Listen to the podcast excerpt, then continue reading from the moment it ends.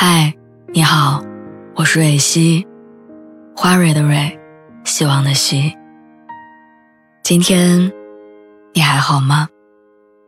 你可以在微信公众号和微博中搜索“蕊希”，每天晚上我都会用一段声音陪你入睡。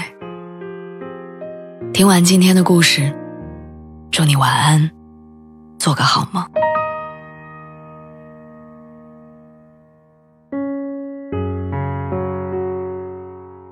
共事了三年的同事离职的前一天晚上，大家一起玩到很晚。因为住得近，我跟他打了一辆车回家，跟他聊起为什么要选择回老家。他说：“你知道吗？以前我家的东西啊，不管放得多高，我爸都能拿下来。但我过年回家的时候，我发现他拿东西要踩凳子了。”如果没有我妈在旁边扶着，他就会不太敢。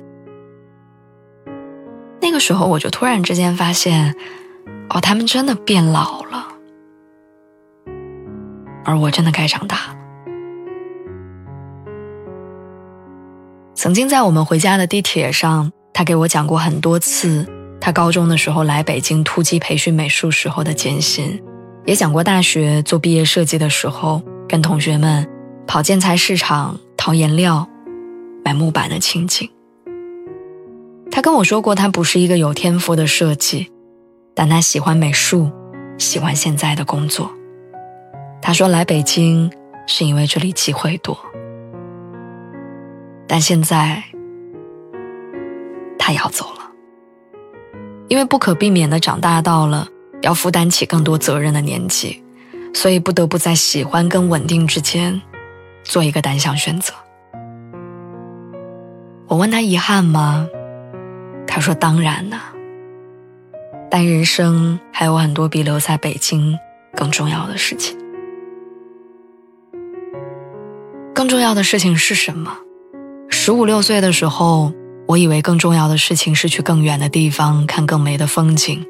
二十四五岁的时候，我坚信更重要的是让银行卡里的余额变得更多。但二十八岁的这一年，越来越多的人让我相信，更重要的事儿是和爱的人待在一起。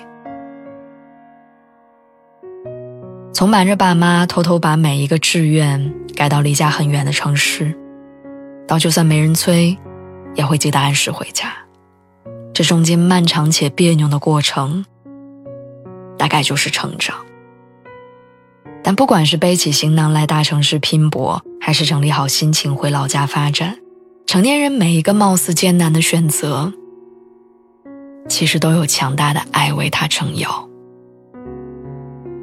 所以，如果你正站在人生的十字路口，希望你能明白，只要全力以赴，人生